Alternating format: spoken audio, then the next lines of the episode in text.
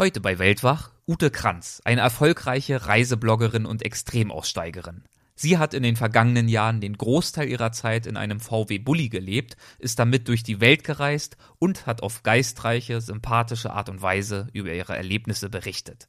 Vielen Dank fürs Zuhören und willkommen beim Weltwach Podcast. Gespräche mit Landeskennern und Abenteurern. Einblicke in faszinierende Orte Aufregende Geschichten von unterwegs. Das ist der Weltwach-Podcast mit Erik Lorenz. Viele schreiben mir auch, dass ich sie inspiriere, weil ich eben Dinge mache, die jetzt nicht so ganz gewöhnlich sind. Aussteigen, mit einem Auto in die Ferne zu fahren, das ist ja etwas, was für Frauen nicht so alltäglich ist nee, also ich möchte nur noch reisen und ich will einfach raus aus diesem, ne, ich mag das Wort eigentlich nicht so gerne, aber aus diesem Hamsterrad, immer in dieser Tretmühle, immer das Gleiche machen einfach nicht, nicht wirklich leben. Das war, glaube ich, das, was mich am meisten gestört hat. Du kannst jeden Tag dein Leben komplett verändern und musst nicht dafür alles aufgeben. Also Freiheit ist tatsächlich ein Begriff, der eigentlich was ganz anderes beinhaltet als das, was die meisten sich darunter vorstellen oder was sie damit verbinden. Ute Kranz ist studierte Kommunikationswirtin, mit Leidenschaft Reisende, Fotografierende und Schreibende. Seit 14 Jahren ist sie jeweils mehrere Monate im Jahr und überwiegend auf eigene Faust in der weiten Welt unterwegs, immer auf der Suche nach neuen Erlebnissen. Im Juli 2014 hat sie ihren großen Traum wahrgemacht, um nur noch reisen zu können. Sie hat ihren Job gekündigt, ihre Wohnung aufgegeben und sich in eine ungewisse Zukunft voller Abenteuer gestürzt. Mittlerweile hat sie an die 90 Länder besucht, viele davon mehrfach. Sie ist also viel herumgekommen und hat einiges von der Welt gesehen. Ich möchte heute mit ihr über ihre Reisen sprechen, aber auch über ihre Arbeit als Reisebloggerin und darüber, wie sich ihre Wahrnehmung vom Reisen und vom Schreiben mit den Jahren verändert hat. Viel Spaß. Hallo Ute, willkommen beim Weltwach Podcast. Freut mich, dass du dabei bist. Hallo Erik. Eine Frage vorab. Du bist ja besonders für deinen Blog www.bravebird bekannt. Ja. Wie würdest du jemandem, der Bravebird noch nicht kennt, denn deinen Blog beschreiben? Ach ja, also das ist eine gute Frage. Ich habe äh, da schon drüber nachgedacht. Ursprünglich angefangen hat es eigentlich damit, dass ich über meine Reisen berichten wollte, also eigentlich ganz pauschal über, über das, was ich so gemacht hatte weil äh, ich relativ außergewöhnliche Reisen früher gemacht habe. Und dann äh, ja, fiel mir auf, dass viele mich fragten, ja, sag mal, wie ist denn das, dass du äh, alleine reist? Und äh, sag doch mal, und ist das nicht zu so gefährlich? Und eben diese klassischen Fragen, die man dann so gestellt bekommt. Ja, und dann habe ich äh, den Blog äh, ursprünglich auf das Alleinreisen ausgerichtet. Das ist auch heute immer noch einer meiner Schwerpunkte. Mittlerweile geht es aber noch um weitere Themen. Also eigentlich ist das so eine so eine Art Lebensreise geworden. Also das Re durch das Reisen bin ich äh, irgendwann, also die Le Reiseleidenschaft war so groß, dass ich irgendwann ausgestiegen bin, äh, habe mir einen Camper gekauft, bin dann mit dem Camper gereist, bin dann auf Weltreise gegangen. Also es hat ganz viele Facetten. Also im Grunde kann der Leser so mein mein Leben durch das Reisen miterleben. Die unterschiedlichen Phasen, die es da gab, ja. Genau. Du hast ja gerade erwähnt, dass du im Jahr 2014 warst, glaube ich, ne, als du ausgestiegen bist, als du dich dafür genau. entschieden hast. Was war denn dafür der Auslöser oder die Auslöser? Und wie ist die konkrete Idee dazu entstanden, wirklich auszusteigen? Hm. Ja, im Grunde war das eigentlich, kann man sagen, eine Notlösung. Ich äh, hatte einen sehr anstrengenden Job. Also ich hatte teilweise Jahre, also 16 Jahre lang war ich in einem sehr, sehr stressigen Job, also auch Geschäftsführerin, danach von zwei Unternehmen, die zusammenhingen. Und das äh, war teilweise mit, ja, teilweise sieben Tage Woche verbunden und äh, das hat auch mein Körper nicht so lange richtig mitgemacht. Also ich hatte viele psychosomatische Beschwerden und ähm, ja, war eigentlich auch sehr ausgelaugt. Und die einzigen Highlights waren dann die Reisen, die ich gemacht hatte. Und äh, das eben bedingt dadurch, dass ich eben relativ gut verdient habe konnte ich mir dann eben ja teilweise dann auch sehr außergewöhnliche Reisen äh, leisten. Und ja dadurch kam das irgendwann, dass ich gedacht habe, Mensch, diese Freiheit auf Reisen ist so groß und äh, das, was ich zu Hause habe, das ist, das engt mich so sehr ein. Und dann ist diese das ist äh, irgendwie immer weiter auseinandergeklafft, dass ich irgendwann gedacht habe, nee, also ich möchte nur noch reisen und ich will einfach raus aus diesem, aus diesem, naja, ich mag das Wort eigentlich nicht so gerne, aber aus diesem Hamsterrad, immer in dieser Tretmühle, immer das Gleiche machen, immer nur, ja, einfach nicht, nicht wirklich leben. Das war, glaube ich, das, was mich am meisten gestört hat. Und dann äh, war das eigentlich eher so eine, eine tatsächlich eine Notlösung, also dass ich äh, wirklich gesagt habe, ich kann sowieso nicht mehr in diesem Job arbeiten, weil er mich viel zu sehr anstrengt und äh, die Wohnung war eigentlich viel zu groß für mich und irgendwie passte das alles nicht mehr. Und äh, ja, so kam es dann irgendwann dazu, dass ich diesen Entschluss gefasst habe. Und du wusstest zu diesem Zeitpunkt auch, dass du ohnehin nicht in diesen Job zurückkehren würdest und deswegen ja. hat es dir wahrscheinlich auch nicht gereicht, wie viele andere einfach ein halbes oder ein ganzes Jahr ein Sabbatical einzulegen und dann in geordnete Bahn zurückkehren zu können. Genau, also ja, ich habe einfach auch gesehen, dass diese, dieser ganze Ballast, der sich bei mir angehäuft hatte, also seien es Versich Versicherungen, mein ganzes Deko-Equipment zu Hause. Also das ist mir alles über den Kopf gewachsen. Und äh, ich habe mich immer gefragt, wenn ich so unterwegs war auf Reisen mit meinem 20 Kilo Rucksack, habe ich mich immer gefragt, Mensch, Ute, was machst du mit diesen ganzen Sachen da zu Hause? Du häufst immer mehr an und aber am Ende, am Ende macht es dich nicht wirklich glücklich. Also das war nicht das, was mich wirklich erfüllt. Und äh, ja, dieser Kreislauf ist einfach immer der gleiche. Also man, man geht arbeiten, man bekommt sein Geld und dann gibt man es aus und dann geht man wieder arbeiten. Also es ist ist äh, ein Kreislauf, der mir irgendwie überhaupt nicht mehr gut getan hat. Und was glaubst du, warum hattest du den Mut oder die Kraft, diesen Kreislauf zu durchbrechen, während viele andere ja ein Leben lang vage davon träumen, so ein, so ein Abenteuer wirklich zu verfolgen? Eigentlich gab es da einen ganz profanen Moment. Ähm, ich war äh, in den USA auf einer Reise, bin einmal von äh, Ost nach West mit dem Auto gefahren und dann äh, die letzten Tage habe ich dann noch ähm, auf der auf Oahu auf einer Hawaii-Insel verbracht. Und äh, ich muss dazu sagen, vorher war mein, mein, mein größtes Thema eigentlich, ich hatte zwar den Wunsch, diesen, das ich sag mal, auszubrechen, aber so das größte Thema war eben dieses klassische Ding Sicherheit. Was ist, wenn, wenn etwas schief geht? Was soll ich machen, wenn ich keine Sachen mehr habe? Was, wie ist das mit dem Geld? All diese Fragen, die sind ja da und machen, machen Angst, aber man denkt sie eigentlich nicht weiter. Also es bleibt dann bei dieser Angst, ohne dass man sich die Sicherheit selber gibt, indem man sich die Fragen wirklich äh, beantwortet, einfach mal aufschreibt, was könnte denn passieren, wenn. Und das Verrückte war wirklich, ähm, dass ich dann eben auf dieser, auf dieser kleinen Insel jemanden kennengelernt habe, einen Surfer, als ich äh, im Supermarkt war. Und äh, der lebte da ohne Geld. Also der äh, schaffte das irgendwie, sich äh, ohne Geld über Wasser zu halten und lebte von Gutscheinen und äh, lebte am Strand. Und das habe ich mir dann äh, zwei Tage angeschaut und habe ihn auch gebeten, mir das alles so, so, so gut wie möglich zu erklären. Einfach, dass ich die, dass ich eine bessere Vorstellung bekomme, wie ist das, wenn man ohne Geld an so einem, an so einem wunderschönen Ort leben kann? Also wie funktioniert das? Und das war eigentlich letzten Endes der Auslöser, dass ich gesagt habe, wenn so jemand das schafft, der auch sagte, es gibt immer einen Weg. Also es geht nie ganz, das ist, es wird nie irgendwie ganz untergehen. Also man, man, man wird immer einen Weg finden, wie man doch wieder eine Nacht übersteht oder wie es doch weitergeht. Und das äh, war komischerweise obwohl man sein, seine Situation überhaupt nicht mit meiner vergleichen konnte. Aber das war tatsächlich der Auslöser, dass ich gesagt habe, okay, wenn der das irgendwie hinbekommt, dann schaffe ich das auch.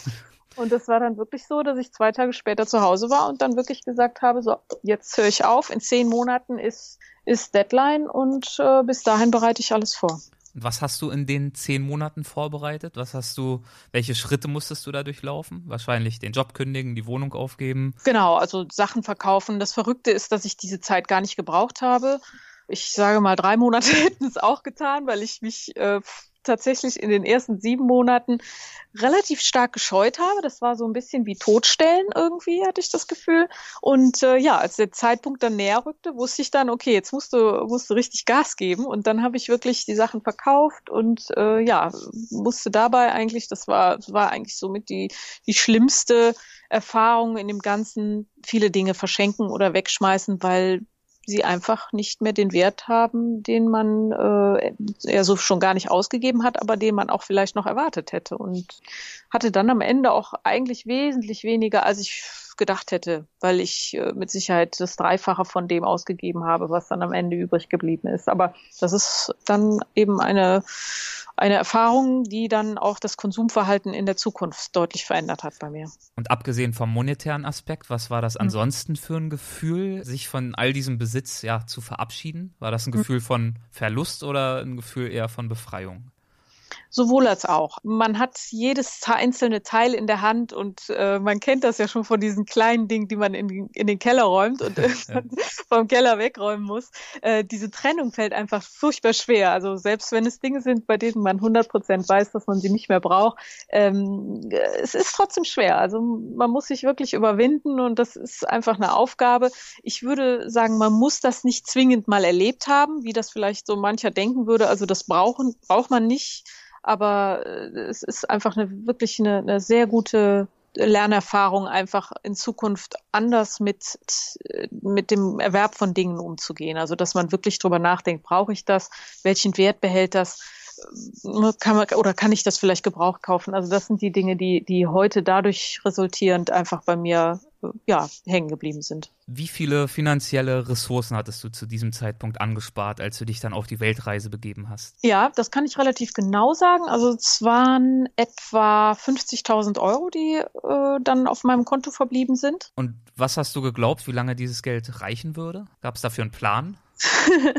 ja, also ich hatte, äh, ich muss dazu sagen, ich hatte dann noch ein, äh, ein Auto verkauft und mir davon einen, einen VW-Bus gekauft, einen Camper, damit ich für den Fall der Fälle immer ein Dach über dem Kopf habe. Das war so meine Notlösung für alle Fälle. Ach, damals oh. schon. Wusste ich gar nicht, genau. dass du ihn schon so lange hast. Äh, doch, doch, den habe ich da zu dem Zeitpunkt schon gekauft.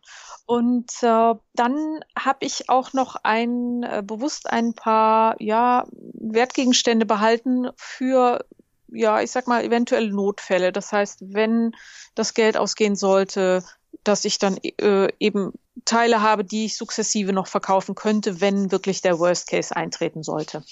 Und wie bist du dann mit dem Geld über die Runden gekommen? Hat das so lange gereicht, wie du es dir erhofft hast? Konntest du deine Pläne damit umsetzen? Ja, also das Verrückte ist ja, wenn man äh, nicht mehr viel Besitz hat. Also mein Besitz war dann nur noch in einem kleinen Lagerraum. Und die Frage ist ja, was macht man dann mit so einer Summe? Mit einer Summe von circa 50.000 Euro kann man natürlich in äh, vielfältiger Weise umgehen. Das heißt, ich kann einerseits die äh, Once-in-a-Lifetime-Ereignisse mitnehmen und äh, alles, so wie es eben vielleicht bisher gewohnt war, auf den Kopf hauen. Oder ich kann sehr sparsam damit umgehen, mir zum Beispiel ein schönes Ziel in Südostasien aussuchen oder Indien und da mir eine kleine Hütte mieten und dann da vielleicht für, weiß ich nicht, 700 Euro im Monat dann mehrere Jahre davon leben. Und ich habe mich für die erste Variante entschieden. Mhm. Und äh, ja, habe dann tatsächlich die, die erste Reise zehn Wochen mit meinem äh, VW-Bus durch Nordeuropa äh, dann geplant und äh, habe dann zum Beispiel auch mit dem Camper Island bereist. Und ja, bin froh, dass ich diese Entscheidung getroffen habe. Also das zum Beispiel Island zu bereisen äh, oder allein die Fähre kostet schon 1200 Euro. Also das sind so, so Dinge, die dann eben, ja, man nicht mehr so ganz einfach äh, ausgibt, wenn man vielleicht dann später mal nicht mehr so viel Geld hat. Und ich wusste ja nicht, wohin die Reise bei mir im wahrsten Sinne des Wortes gehen wird. Und Nordeuropa, die Etappe, das war der Anfang dieser Weltreise, richtig?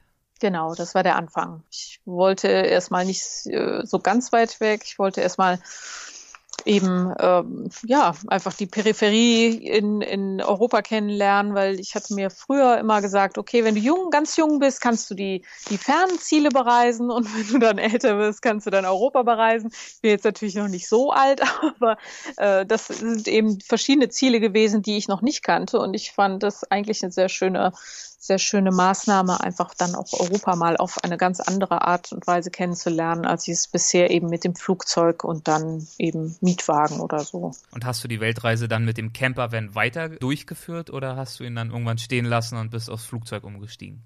Ja, ich bin dann danach aufs Flugzeug umgestiegen, weil ich dann noch einen weiteren Reisetraum hatte. Das war dann die Südsee.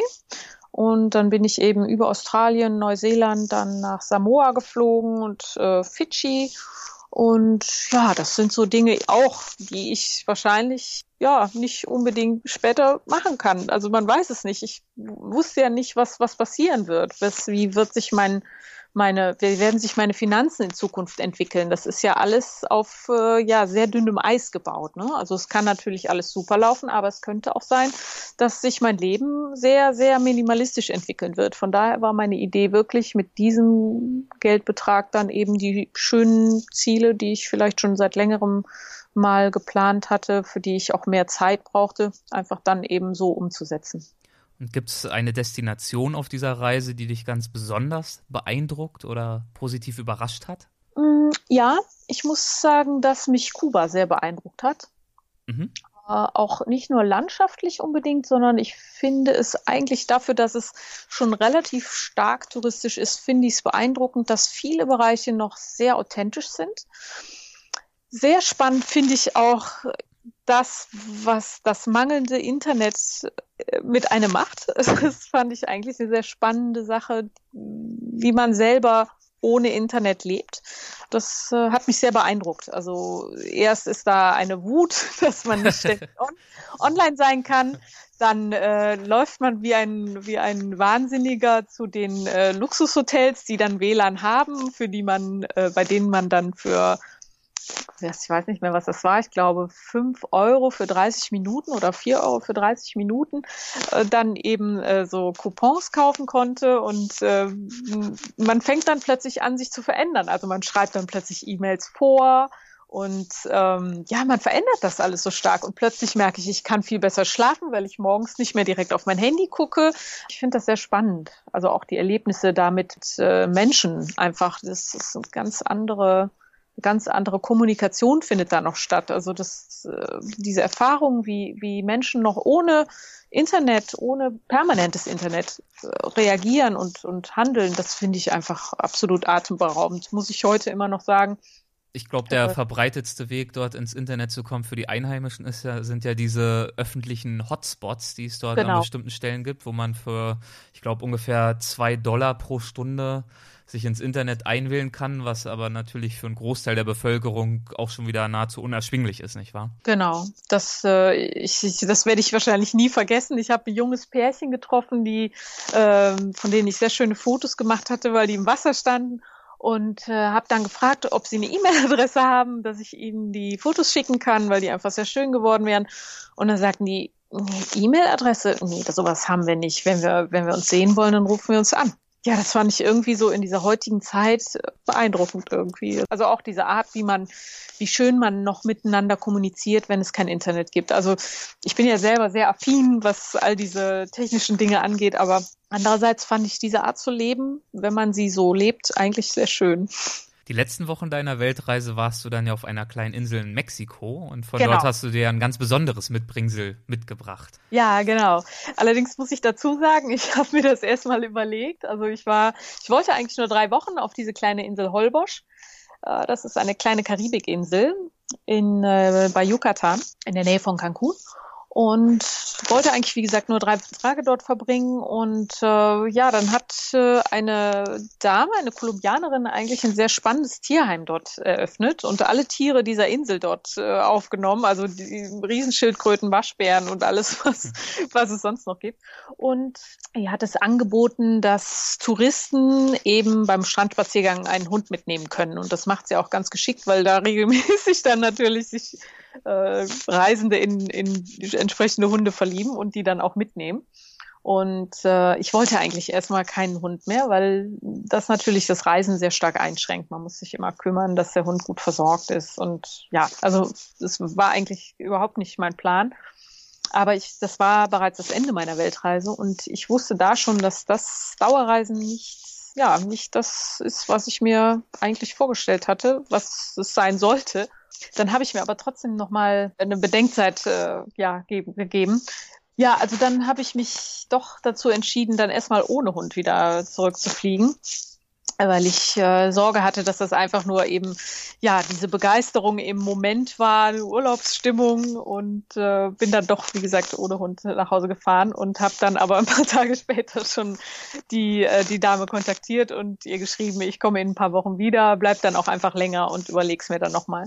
Und dann bin ich dann auch nochmal äh, sechs Wochen da geblieben, habe mir also auf dieser kleinen Insel dann wirklich eine, eine kleine Wohnung gemietet und habe dann da auch, ja, man kann schon sagen, wirklich gelebt für, für diese sechs Wochen und war dann auch wieder eine spannende Erfahrung, weil dieses Leben da sehr langsam verläuft. Also jeden Tag hm, habe ich da ein sehr monotones Leben geführt, was dann auch wieder mal eine sehr spannende Erfahrung ist gegenüber den vielen unterschiedlichen Einflüssen, die man ja auf einer, so einer Weltreise hat. Und der Hund, der ist bis heute an deiner Seite. Der ist bis heute an meiner Seite. Ist auch ein wirklich perfekter Reisehund, hat jetzt mit mir auch schon einige Länder bereist. Und äh, ja, bin, ich bin sehr, sehr, sehr froh, dass ich das, äh, dass ich sie mitgenommen habe. Also es ist auch immer eine sehr schöne Erinnerung noch für mich, dass äh, also gerade auch der Abschluss dieser Weltreise war also für mich äh, immer eine, eine, wird das immer eine schöne Erinnerung bleiben an, an diese Zeit. Und hast du denn auf diesen Reisen das gefunden, was du dir erhofft hattest, als du daheim alle Zelte abgebrochen hast? Ja, sagen wir mal so. Also ich hatte mir eigentlich mehr so Lebensthemen auch vorgenommen oder, oder Fragen mitgenommen, die ich klären wollte in dieser Zeit. Also zum Beispiel so Fragen, wie möchte ich zukünftig leben? Also in welchem Land möchte ich leben? Möchte ich auf einer Insel sein? Möchte ich, weiß ich nicht, in den Bergen leben? Wie viel Geld brauche ich, wie viel Luxus brauche ich, also all diese Fragen, die ja für, ich sag mal, eine, neue Lebensgestaltung notwendig sind. Und auf diese Fragen habe ich eigentlich, ehrlich gesagt, auf dieser Reise äh, wenig Antworten oder keine ausreichenden Antworten bekommen, weil ich einfach sehr stark abgelenkt war. Also man äh, unterwegs ist, muss man sich ja mit so vielen Dingen beschäftigen. Ne? Wie komme ich von A nach B? Was ist, mache ich morgen? Das äh, ist zum Beispiel etwas, was mich auf, äh, bei, bei Dauerreisen sehr stört. Das ist immer dieses Getriebensein. Also wie geht's weiter? Also man, es ist schwer, den Moment wirklich, also für mich war es sehr schwer, den Moment wirklich auszukosten, weil ich mich eigentlich immer damit beschäftigt habe, wie geht's jetzt weiter? Was musst du planen? Obwohl ich eigentlich gar nicht musste, aber es ist irgendwie sehr schwer für mich gewesen, einfach das äh, entspannter anzugehen, obwohl ich wenig geplant habe, muss ich sagen. Also ja, aber dieses Getriebensein, das hat mich, äh, ist etwas, was mich bei dieser dauerhaften Reise sehr stört. Also das, was mir auch ein bisschen immer so diese diese Romantik genommen hat, so ein bisschen, die, die, ich, die ich da habe, oder diesen Zauber, den, den man empfindet, wenn man reist, also, oder auch verschiedene Highlights sieht. Also das ist so. Das heißt ja aber, dass du mit den Fragen, mit denen du aufgebrochen warst, dann nach deiner Rückkehr eigentlich immer noch konfrontiert warst. Genau, also mal die eigentliche, in Anführungszeichen, Arbeit äh, an mir und äh, dem, den Fragen, die, die, die da standen, die, die begannen eigentlich erst in Deutschland. Also für mich war erstmal klar, ich werde auch wieder in Deutschland sein.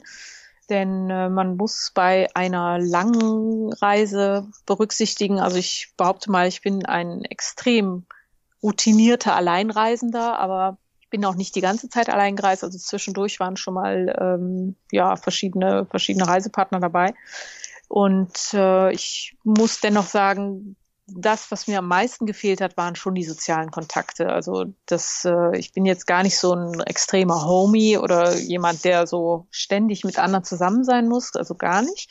Aber dennoch dieses ähm, der Austausch, äh, ich sag mal so mit tieferen Gesprächen oder mal so äh, eben auch wenn man, wenn es jetzt um diese Fragen geht, mal mit mit äh, Menschen des Vertrauens zu sprechen, das ist über Skype, WhatsApp oder Facebook einfach extrem schwierig oder unmöglich, sage ich einfach mal. Und ja, das ist einfach letzten Endes dann auch der Grund, warum ich gesagt habe, ja, ich, ich muss wieder nach Köln. Das hilft alles nichts.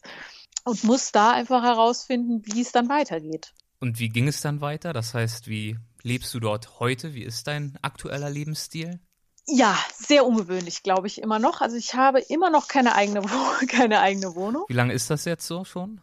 Ja, das ist jetzt genau zwei Jahre her. Also genau seit zwei Jahren äh, lebe ich ohne Wohnung. Also ich habe ein Büro, ein Lager und dann noch ein Zimmer bei einem guten Freund. Also ich äh, und dann natürlich noch den Camper. Also ich habe im Grunde äh, im Büro könnte ich theoretisch auch schlafen. Das mache ich auch manchmal, wenn äh, irgendwie da in der Wohnung, äh, wenn ich da nicht so äh, erwünscht bin. Ich würde, also ich würde einfach sagen, es ist ein sehr flexibles Wohnen, sehr flexibles Wohnen. Und ist das jetzt ein Zustand, mit dem du dich glücklich fühlst? Ist das was, wo du mit dir im Rein bist oder ist das für dich eine verlängerte Übergangslösung? Es ist auf jeden Fall eine Übergangslösung. Also ähm, dieses Leben ist sehr anspruchsvoll. Also auch, auch all das, was ich jetzt so die letzten zwei Jahre, man kann das tatsächlich durchgemacht habe, sagen, ist das äh, sehr schwierig, wenn man sich von diesem konventionellen Alltag befreit, muss man ja seinen eigenen Rhythmus finden. Das heißt, ich muss überlegen, wie gestalte ich den Tag. Jeder Tag sieht komplett anders aus. Also selbst wenn ich ja den großen Vorteil habe, man sagt das ja so schön, seinem Biorhythmus seinen Lauf zu lassen. Also ich kann aufstehen, wann ich möchte, ich kann essen, wann ich möchte. Also ich bin nicht an irgendwelche Zeiten gebunden. Ist es dennoch sehr anstrengend, den Tag zu gestalten, weil ich ja jeden Tag wieder neu gestalten muss, was, ähm, wie ich jetzt gelesen habe, sehr anstrengend ist für, für das Gehirn auch, weil ich ja permanent neue Entscheidungen treffen muss. Also es ist kein...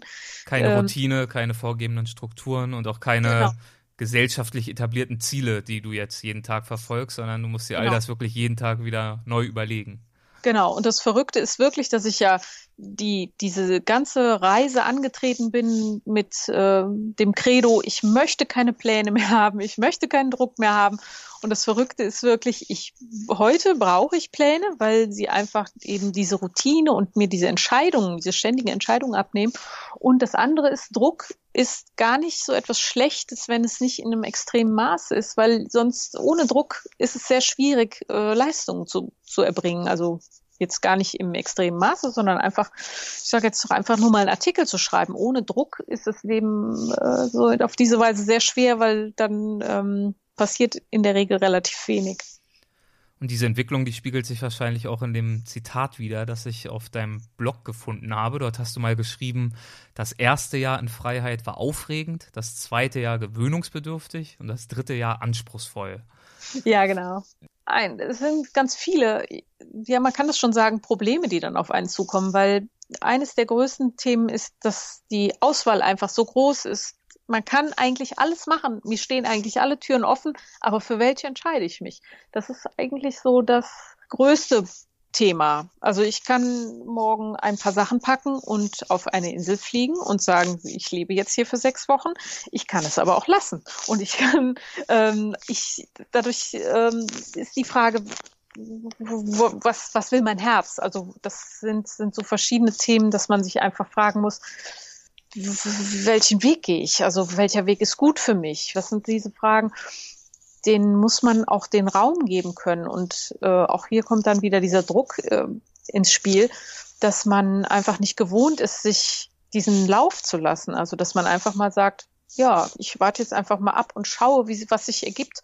Also ich habe zum Beispiel ganz viele Monate äh, ständig mich gefragt, Mensch, warum kannst du dich nicht entscheiden, warum du, wo du jetzt leben möchtest? Warum nicht? Und ich habe dann irgendwann gemerkt, es hilft überhaupt nichts, wenn ich mir diesen Druck mache, weil dann passiert auch gar nichts. Und jetzt mittlerweile kommt es langsam, dass ich wenigstens schon überlege, okay, es wird Deutschland sein, es wird Nordrhein-Westfalen sein. Jetzt schaue ich noch, ob Stadt, vor Ort oder Land. Also ich fange jetzt langsam an, äh, die Dinge zu konkretisieren und dann eben auch, äh, ja, wahrscheinlich dann mal tatsächlich irgendwann wieder eine Wohnung anzumieten. Es sind ganz viele Punkte, die, die da ein, äh, einher, damit einhergehen, dass dieses Leben einfach sehr anstrengend ist, weil man wirklich merkt, man braucht Struktur, man braucht Pläne, man muss natürlich auch Geld verdienen. Ne? Das Geld geht ja langsam aber sicher dann irgendwann zur Neige und auch das bringt dann irgendwann Existenzängste, die ich bis dato, glaube ich, noch gar nicht so kannte. Ne? Also, dass man wirklich überlegt,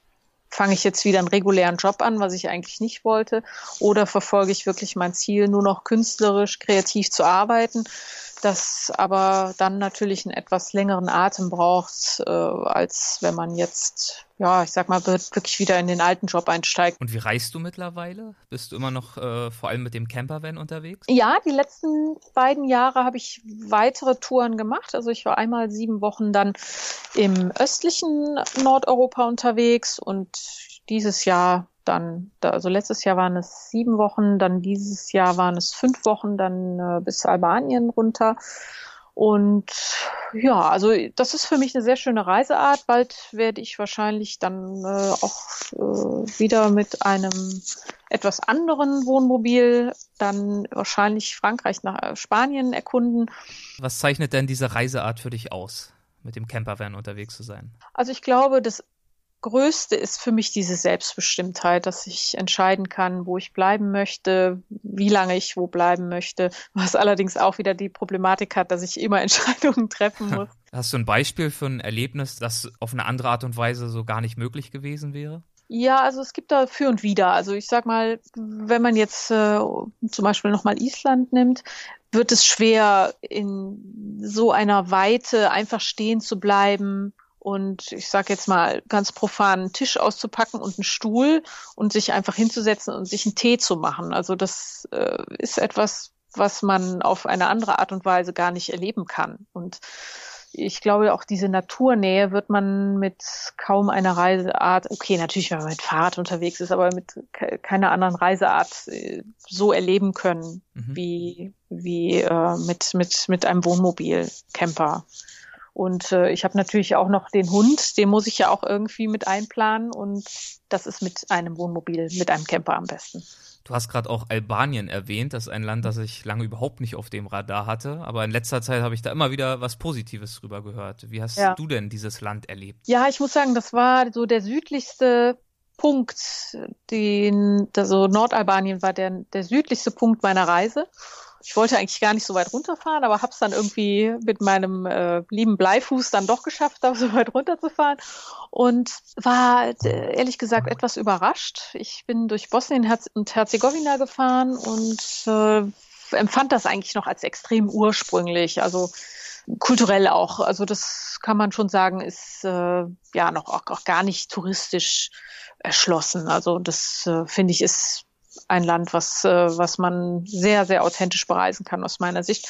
Und wenn man dann äh, aber über Montenegro dann nach Albanien reinkommt, fährt man auf einmal auf popoglatten Straßen äh, durch das Land und ja, teilweise gesäumt von extrem schönen Häusern, also äh, prunkvollen, größeren Häusern, muss ich sagen und äh, war etwas überrascht, weil ich hatte irgendwie etwas anderes erwartet. Also ich hatte irgendwie jetzt so was orientalisches, wildes, chaotisches äh, erwartet und das habe ich da nicht gefunden und muss dann sagen, dass ich dann auch äh, an diesem See dann eben äh, entschieden habe, dann auch wieder hochzufahren. Also ich kann nicht mehr über Albanien sagen, als dass ich weiß, dass es jetzt zur EU gehört und äh, eben dementsprechend, glaube ich, auch ein bisschen aufgepäppelt worden ist, was ich so gehört habe.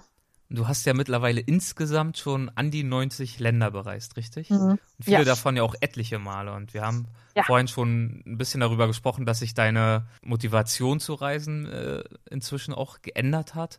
Mhm. Inwiefern nutzen sich denn die Reize des Reisens darüber hinaus für dich ab mit der Zeit? Mir ist das besonders bei der Weltreise aufgefallen, was für mich auch eben dieses Dauerreisen ausschließt, ist, dass die, die Highlights einfach sehr verschwimmen. Also wenn ich mich zum Beispiel erinnere, meine, meine, meine ersten Alleinreisen damals, die hatte ich durchgeplant, die waren drei Wochen und das war dann Costa Rica und Vietnam und da kann ich mich heute noch, nach vielen, vielen Jahren, also ich glaube, das ist jetzt irgendwie 14 Jahre her, kann ich mich noch fast an jeden Tag erinnern, wie, wo ich war, was ich gemacht habe und bei einer Weltreise verschwimmt das. Also ich muss selbst überlegen, in welchen Ländern war ich genau und was habe ich dann gemacht oder was war im fünften Monat überhaupt. Und ähm, das sind so, so die Dinge, die ich etwas schade finde, weil Reisen soll für mich eigentlich etwas ganz Besonderes bleiben und das äh, hat mich schon gestört, dass man auf dieser Weltreise dann die diese Highlights oder Besonderheiten einfach so mitnimmt, irgendwann, als wenn sie etwas ganz Normales wären. Und man sagt ja auch, es ist auch, glaube ich, mittlerweile statistisch erwiesen, dass die Vorfreude die Hälfte von der ganzen Gesamtfreude ausmacht. Und die Vorfreude hat man natürlich bei der Weltreise irgendwann nicht mehr. Also nichtsdestotrotz, ich würde jedem immer zu einer Weltreise raten, wenn er mich fragen würde. Also ich, das ist ein, ein, schon ein ganz besonderes Erlebnis für eine lange Zeit oder eine längere Zeit äh, in der weiten Welt unterwegs zu sein. Also das äh, soll jetzt nicht irgendwie falsch rüberkommen. Nur für mich persönlich stellt sich einfach raus, dass ich tatsächlich äh, lieber drei bis vier Wochen äh, verreise und dann auch tatsächlich konkret, was sich auch bei mir ganz extrem verändert hat, ist oder verändern wird auch noch, ist die Art zu reisen oder auch die, die Schnelligkeit. Also ich erlebe es heute immer mehr auch von, von Lesern, dass man so viele Länder wie möglich in kürzester Zeit bereisen möchte. Und das ist, glaube ich, heute einfach so der Lauf der Dinge. Finde ich aber sehr schwierig. Einerseits, also wenn ich jetzt zum Beispiel meine Historie ansehe, ich habe jetzt in, in verhältnismäßig kurzer Zeit so viele Länder gesehen und ähm, jetzt habe ich ja noch die Hälfte meines Lebens vor mir und ich frage mich manchmal, Mensch, was mache ich denn jetzt so die ganzen nächsten Jahre? Äh, da, das Problem ist dann so, wenn ich wenn ich in einem Land mal so halb gewesen bin oder nur so ein bisschen, ich sage jetzt mal wie, wie bei Albanien, habe ich jetzt nicht mehr unbedingt so diesen riesen Drive da nochmal unbedingt hinzufahren. Und deswegen finde ich es eigentlich etwas schade, wenn man einem Land nicht mehr Aufmerksamkeit von Anfang an schenkt. Also das wird sich bei mir, wie gesagt, auch ähm, deutlich verändern in Zukunft. Also dass ich wirklich viel Zeit, also möglichst viel Zeit dann in einem Land verbringen werde, an einem Ort, um einfach auch da mehr einzutauchen. Und das ist auch wahrscheinlich, was du mit einem Blogpost gemeint hast, den du kürzlich veröffentlicht hast, nämlich nachdem du von deiner Balkanreise zurückgekommen bist. Da hast du einen ja. Blog veröffentlicht, der hieß Brave Bird wird anders. Und im genau. Post erläuterst du dann, dass du auf diesem Trip in Kroatien die Entscheidung getroffen hast, es muss sich etwas ändern. Ja, auf jeden Fall. Und das ist genau wahrscheinlich äh, diese Veränderung, die du gerade beschrieben hast. Genau, also es sind verschiedene Punkte, die einfach auch mit meiner persönlichen Lebensweise einhergehen. Also das ist sowohl die Tatsache, dass ich nicht mehr so gerne an diesen extrem touristischen Orten bin. Äh, ich sage mal, wie die Plitwitzer Seen, die eigentlich wunderschön sind, aber wo man sich äh, mehr oder weniger fast von den Holzstegen äh, ins Wasser wirft, weil man irgendwie dann doch noch sein schönes Selfie machen möchte. Das äh, ist mit sehr viel Hektik verbunden, mit Stress, äh, mit, mit früh aufstehen, damit ich nicht mit, mit anderen riesigen Touristengruppen an einem Ort bin. Und als Reiseblogger bin ich da natürlich auch immer zwiegespalten, weil einerseits, wenn ich schon in einem Land bin und ein paar Plätze gesehen habe, die ich auch schön finde, möchte ich natürlich dann auch noch die weiteren Plätze sehen, um einen guten Ticket schreiben zu können. Andererseits habe ich dazu aber dann vielleicht gar keine Lust mehr, weil ich einfach dann nicht mehr überzeugt von bin und bin dann einerseits schlecht gelaunt, andererseits, ja, möchte ich dann natürlich irgendwie was schreiben können, weil das ja nun mal mein Beruf ist auch. Und äh, ja, das ist einfach sehr schwierig. Also, dazu kommt ja auch wirklich noch die Verantwortung, nicht wahr? Wenn du dann einen der noch begehrten Secret Places irgendwo gefunden hast und darüber gerne berichten möchtest, dass du dann natürlich gleichzeitig auch automatisch dazu beiträgst, dass es vielleicht nicht mehr ganz so lange ein geheimer Ort bleiben wird. Genau. Also das ist, äh, ist auch mal ein ein kritischer Aspekt eigentlich. Also es gibt mittlerweile viele Fotografen, wenn ich das so beobachte, die schreiben mittlerweile gar nicht mehr, wo sie das Foto gemacht haben. Das finde ich auch einerseits gut. Andererseits kann ich natürlich verstehen, dass man diesen Ort auch bereisen möchte. Also wie die Plitwitzer sehen, die möchte, wollte ich ja nun mal auch sehen. Mhm. Also ich bin da noch nicht an einem endgültigen Ergebnis äh, angelangt, wo ich sagen kann, ähm, so werde ich es in Zukunft machen. Ich weiß für mich nur, ich äh, habe eine gewisse Verantwortung auch als, als Blogger und äh, wenn ich zum Beispiel auch, äh, geht es ja auch teilweise um Naturschutz, um Umweltschutz, um Tierschutz. Das sind die Punkte, die ich dabei einfach auch noch mehr in Zukunft auch einfach berücksichtigen möchte. Was war denn damals deine Motivation, ernsthaft und mit einem gewissen professionellen Anspruch auch einen Reiseblog zu betreiben? Angefangen hat das eigentlich mit einem Hobby. Also ich habe das neben, nebenher gemacht und ja, habe dann eigentlich gesehen, dass das ganz gut läuft. Das Fotografieren habe ich ja auch eigentlich erst relativ spät für mich erfunden. Also ich habe, glaube ich, erst so mit 27, 28 angefangen zu fotografieren und hatte damals eine kleine Spiegelreflexkamera und habe mich dann immer mehr damit beschäftigt, habe dann sehr, sehr ein großes Hobby draus gemacht irgendwann, habe dann äh, analog fotografiert und äh, ich glaube, dass das eines der Punkte auch ist, die meinen Blog teilweise sehr außergewöhnlich machen, weil ich, glaube ich, ganz gut fotografieren kann. Und dann kommt noch hinzu, dass ich scheinbar auch ein Talent habe, ganz gut schreiben zu können.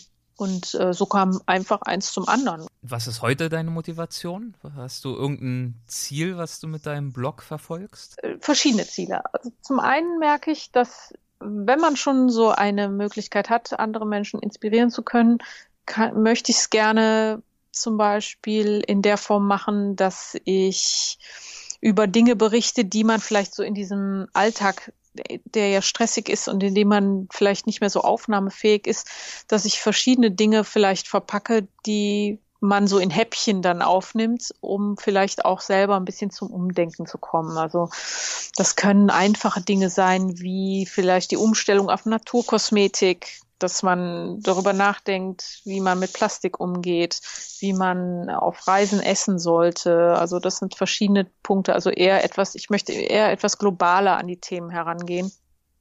Und ja, einfach so, dass, dass man die Achtsamkeit einfach ein bisschen mehr so im Alltag auf Reisen einfach etwas mehr eher integriert, genau. Und abgesehen von den Fotos, was sind deiner Ansicht nach sonst noch Gründe, warum du erfolgreicher bist als die meisten anderen Reiseblogger?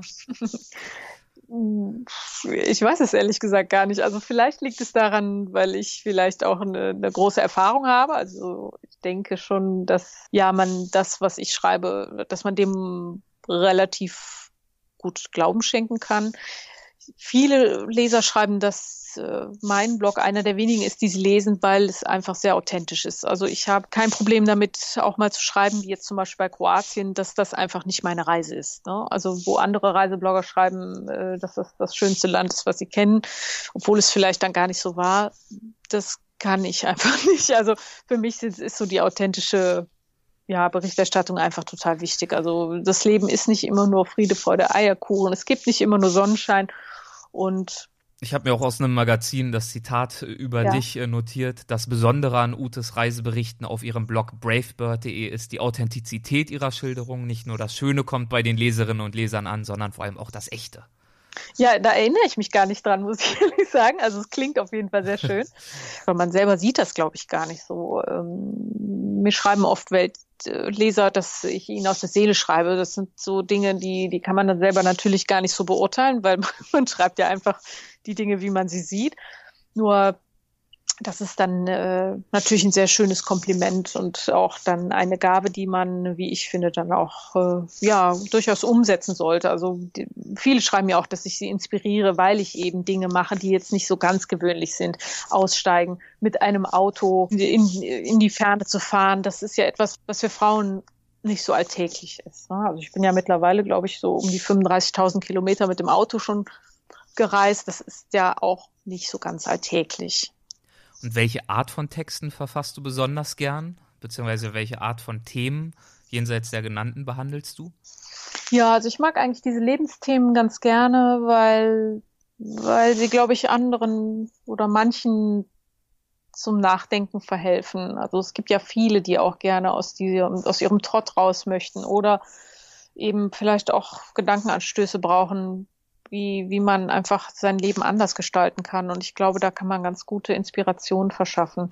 Mit der heutigen, mit meinem heutigen Lebenswandel habe ich die Möglichkeit, dadurch, dass ich ja ortsunabhängig und frei arbeiten kann, habe ich wahnsinnig viel Zeit, auch zum Beispiel mir Dokus ähm, anzuschauen. Ich kann mich mir unheimlich viel Wissen neben meiner Arbeit anhäufen, was andere gar nicht können, wodurch ich wiederum die Möglichkeit habe, das eben in Artikel zu fassen. Also das ist so mein Kreislauf. Und sind das auch die Artikel, die dann besonders gut gehen bei deinem Blog? Oder ja. sind es dann am Ende auch oft die typischen Clickbaits oder Top-Ten-Listen oder sonstige derartige Themen? Ja, auch so ein zweischneidiges Schwert, weil die laufen natürlich immer ganz gut.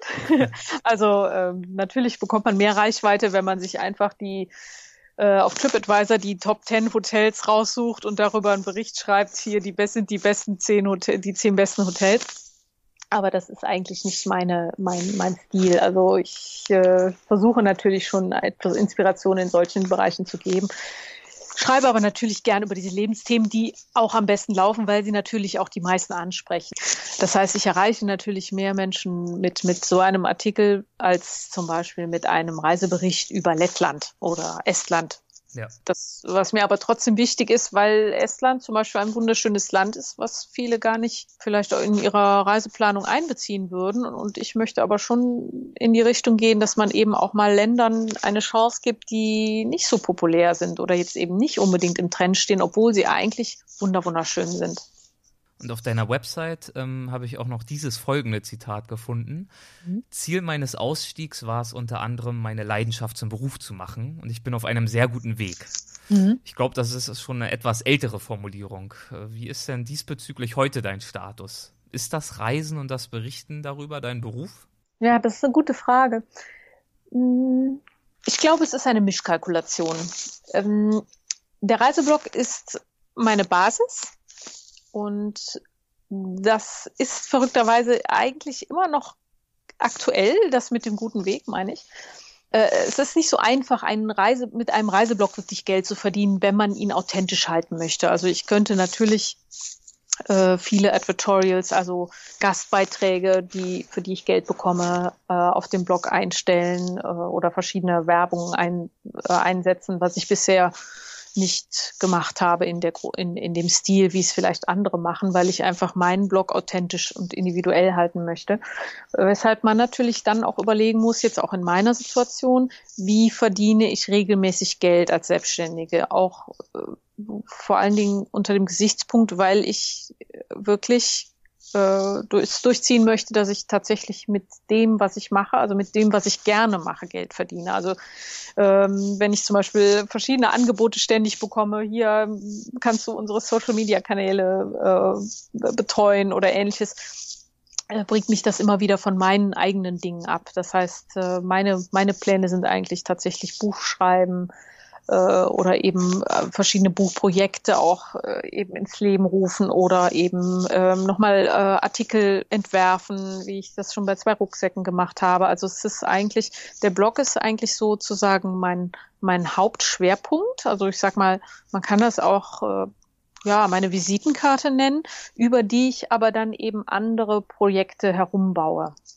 wie zum Beispiel diese Rucksäcke, die du entwickelt hast. Wie ja. ist dir denn dafür die Idee gekommen? Ja, das war auf der Weltreise mit meinem, ich äh, sage die Marke jetzt nicht, mit meinem damaligen äh, Rucksack, der ja eigentlich äh, zwar von einer guten Marke war, aber wie alle anderen Rucksäcke auch eigentlich nur aus diesem großen schwarzen Loch besteht, wo man einfach seine Sachen reinwirft und am Ende nichts wiederfindet. Und das ist natürlich bei ständigem Ein- und Auspacken in zwei Wochen nicht so äh, spannend. Also da interessiert einen das, glaube ich, weniger. Aber wenn man das über Monate machen muss, wird das dann doch schon etwas anderes äh, und, und störend auch vor allen Dingen. Und äh, ja, ich kam dann irgendwann auf die Idee zu sagen, wie, warum gibt es eigentlich nicht die Möglichkeit, sowas mal anders zu machen? Also da muss ja jemand mal auf die Idee gekommen sein, eigentlich mal einen, einen Rucksack herzustellen, der funktional ist und der auch noch vor allen Dingen gut aussieht. Also ich finde, äh, das hat sich auch bei mir so in der letzten Zeit auch entwickelt. Ich finde, die Frauen reisen oft sehr buschikos, sage ich jetzt mal. Also oft sehen ja Frauen hinten mit diesem riesen Rucksack vorne. Der Rucksack, das ist ja fast wie so ein Krieger, der, der irgendwie in die Schlacht zieht. Und das finde ich eigentlich nicht sehr feminin, was eigentlich dann doch schön wäre, wenn es so wäre, wenn man, wenn man Gepäck hat, was äh, ja eben einen eine Frau dann doch noch feminin aussehen lässt. Und das war eigentlich mein Ziel, dass ich dann verschiedene Hersteller angeschrieben habe, um zu fragen, ob sie Interesse hätten, eben so einen Rucksack dann zu entwickeln. Und dann kam es auch dazu, dass diese Firma, mit der ich mich dann, äh, mit der ich das dann nachher durchgeführt habe, und dann eben die Prototypen über Crowdfunding dann finanziert habe und das auch sehr erfolgreich. Ja, Respekt. Also da muss man ja auch erstmal das durchziehen, sich zuzutrauen, einen Rucksack zu designen und zu konzipieren und dann auch einen Hersteller zu finden, an dessen Seite man das dann auch umsetzen kann. Das war bestimmt ja. nicht ein ganz einfacher Prozess. Was, was eben auch ein Vorteil ist, wenn man eben so in diesem freien Fall ist, wie ich, ich nenne das mal so freien Fall, wie ich, äh, wie, wie ich war, ähm, auf dieser Weltreise, kann man sich dann eben solche Dinge erlauben, die wieder so ein bisschen kindlich sind. Ich kann frei gestalten, habe die Zeit dafür und ähm, kann mir das dann auch erlauben, sogar ein Nischenprodukt zu machen. Also ich hätte ja auch normalerweise unter wirtschaftlichen Aspekten sagen müssen, ich mache jetzt hier einen Unisex-Rucksack, äh, den jeder haben will. Ne? Und äh, das, was ich einfach dann so toll finde, ist, dass ich in dieser Situation, wo ich ja eigentlich nichts zu verlieren habe, sagen kann, ich möchte jetzt einen speziellen Rucksack für Frauen machen. Ja, so, das, ähm, das finde ich halt noch sehr schön einfach um, um auch darzustellen, dass man nicht immer ja diesen konventionellen Dingen folgen muss, sondern dass man einfach auch mal wirklich sagen kann, ich mache das jetzt genauso, wie ich mir das vorstelle. Ja. Und ich werde das auch so durchziehen. So, das ist so der Gedanke, den ich dabei habe. Das finde ich eigentlich sehr schön, weil das ist ja etwas, was heute ein sehr seltenes seltenes Phänomen eigentlich schon fast ist. Ne? Ja, und auch ein Luxus, dass man sich wirklich äh, diese Freiheit nimmt und ein bisschen natürlich auch den Mut und die Energie aufbringt, äh, kompromisslos ja. so ein Projekt zu verfolgen. Genau. Was ja auch total aufwendig ist. Hat es sich denn gelohnt? Du musst jetzt keine Verkaufszahlen natürlich nennen, aber war es ein Projekt, wo du sagst, der Aufwand stand im Verhältnis zu dem, was für dich am Ende dabei rumgekommen ist? Gelohnt hat es sich für mich in Form von der Erfahrung. Wirtschaftlich würde ich sagen, hat sich das nicht gelohnt. Man lernt ja immer äh, durch solche Erfahrungen und am Ende muss man sagen, dass man so ein Projekt eigentlich nur durchziehen sollte, wenn man auch weiß, dass man dieses Produkt am Ende weiter vertreiben wird. Denn ähm, in meinem Fall waren es zum Beispiel 36.000 Euro in etwa, wo man natürlich die Gebühren abziehen muss. Man muss meine Reisekosten abrechnen. Man muss ungefähr ein Jahr Zeit an Prototypen, Entwicklung, Telefonaten, E-Mails abziehen. Und wenn man das mal hochrechnen würde und ich sag mal zum Beispiel mit, mit, mit einem Stundenlohn bemessen würde, ist das natürlich ein totale, totales Minusgeschäft. Also von daher. Ist es schon spruchreif, was du für ein Buch zu schreiben planst? Ja, es gibt zwei Buchprojekte, die sich bis Frühjahr nächsten Jahres realisieren werden. Das ist zum einen mit einem Verlag zusammen ein Buch, ein, ein Sachbuch über das Alleinreisen. Also es gibt natürlich schon Bücher über das Alleinreisen. Nur in meinem Fall wären es, wäre es tatsächlich ein Buch mit Fotos, Illustrationen, vielen an, äh, also vielen Detailinformationen einfach, wie man äh, mit Handgepäck reist zum Beispiel, welche Routen man nehmen könnte, wenn man jetzt länger unterwegs ist, also mit ganz, ganz vielen Detailinformationen, die einfach für die Alleinreise dann eben wichtig sind. Also weil es, ähm, das wundert mich heute ehrlich gesagt immer noch ein bisschen, aber es gibt tatsächlich noch extrem viele Frauen, die sich nicht trauen, eine Reise alleine anzutreten. Und da möchte ich einfach dann noch viel mehr Input geben, wie man sich einfach sicher und gut fühlen kann, wenn man dann diese Reise antritt. Mhm. Das andere Projekt wird ein, äh, wird hoffentlich zustande kommen. Ich bin, weiß noch nicht, ob es passieren wird ein Community-Projekt, was ich toll finde. Bei dem Rucksack war es ja nicht anders. Ich habe immer die Leserinnen gefragt, was, was fehlt euch, was braucht ihr, findet ihr das besser oder das, wodurch man am Ende natürlich ein sehr schönes Produkt zustande bringen kann, weil viele an diese, weil viele daran mitgewirkt haben und man natürlich am besten ja auf die auf die Wünsche der potenziellen zukünftigen Kunden eingeht und in diesem Fall wäre es so, dieses Buch wäre eine Zusammenstellung von Reisegeschichten der Leserinnen, auch Alleinreisen und zwar über ein Thema, was ein bisschen heikel ist. Ich äh, habe jetzt lange drüber nachgedacht, also viele Monate, ob ich das machen soll oder nicht. Aber wie gesagt, ich habe eigentlich nichts zu verlieren. Und ähm, es ist auch meines Erachtens eigentlich ein wichtiges Thema. Und zwar geht es dabei eigentlich um das einzige um den einzigen Bereich, über den beim Alleinreisen nicht gesprochen wird. Und zwar ist das das Thema Liebe und ja, durchaus auch Sex auf Reisen. Und ja, da möchte ich die Leserinnen aufrufen, mir ihre Erfahrungen zu schildern und möchte daraus ein Buch mit Kurzgeschichten machen, was ich dann eben auch über Crowdfunding finanzieren möchte. Dann wünsche ich dir dabei jetzt schon viel Erfolg. ja, ich bin gespannt. Ähm, dann würden wir jetzt noch abschließend, äh, wenn du noch ein wenig Energie übrig hast, zu den Halbsätzen kommen. Mhm. Das heißt, ich gebe dir einen Halbsatz vor und du beendest ihn so, wie es dir gerade in den Sinn kommt. Mhm. Eine in Anführungszeichen wertvolle Reise ist für mich eine gelungene Mischung aus Kultur, besonderen Erlebnissen und Menschen. Ein flexibles unabhängiges Leben zu führen, wie ich es tue, ist etwas für Menschen, die sich selbst besser kennenlernen möchten. Wenn ich nur noch eine Reise unternehmen dürfte, würde ich? Boah. Was werden deine? Es kommt, glaube ich, darauf an, wie viel Zeit ich für diese Reise zur Verfügung hätte. Was würdest du jetzt spontan antworten? Ich würde wahrscheinlich nochmal nach Australien aufbrechen, weil ich dort äh, mit meine schönsten Erinnerungen gesammelt habe und dort äh, nochmal bestimmte Leute wieder treffen. Okay. Boah. Ja, doch, ich weiß jetzt. Jetzt kann, kannst du dich doch mal fragen.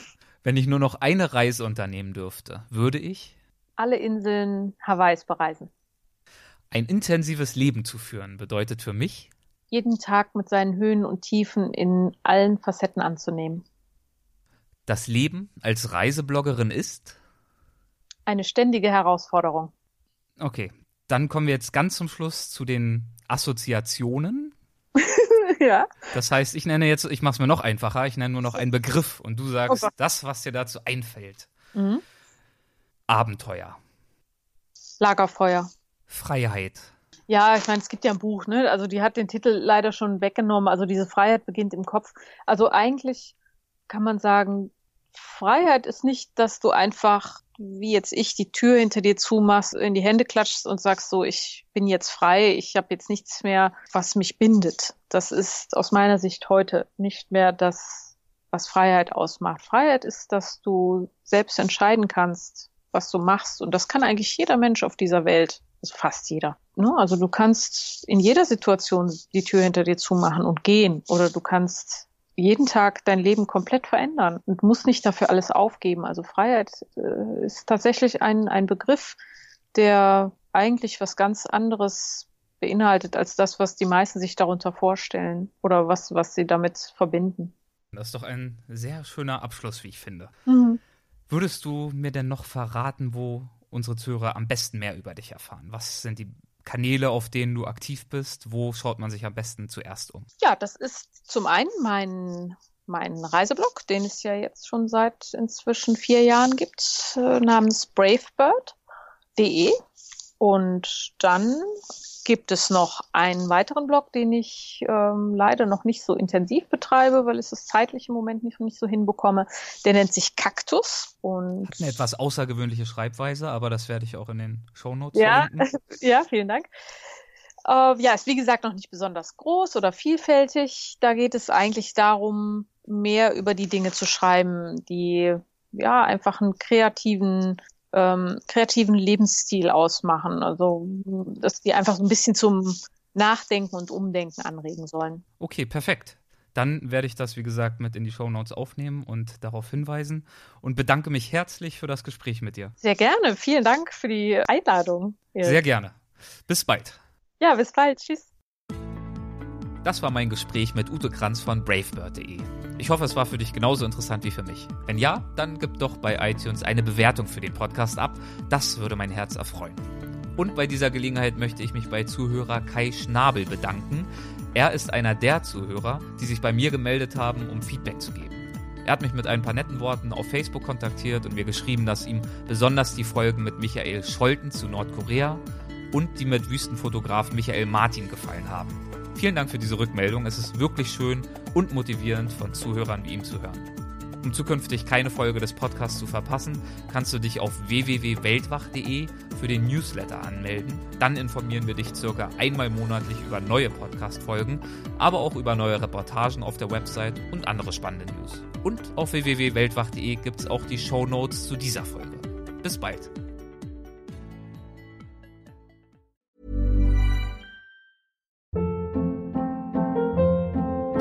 Hold up. What was that? Boring. No flavor. That was as bad as those leftovers you ate all week. Kiki Palmer here, and it's time to say hello to something fresh and guilt-free. Hello Fresh. Jazz up dinner with pecan-crusted chicken or garlic butter shrimp scampi. Now that's music to my mouth. Hello Fresh. Let's get this dinner party started. Discover all the delicious possibilities at hellofresh.com.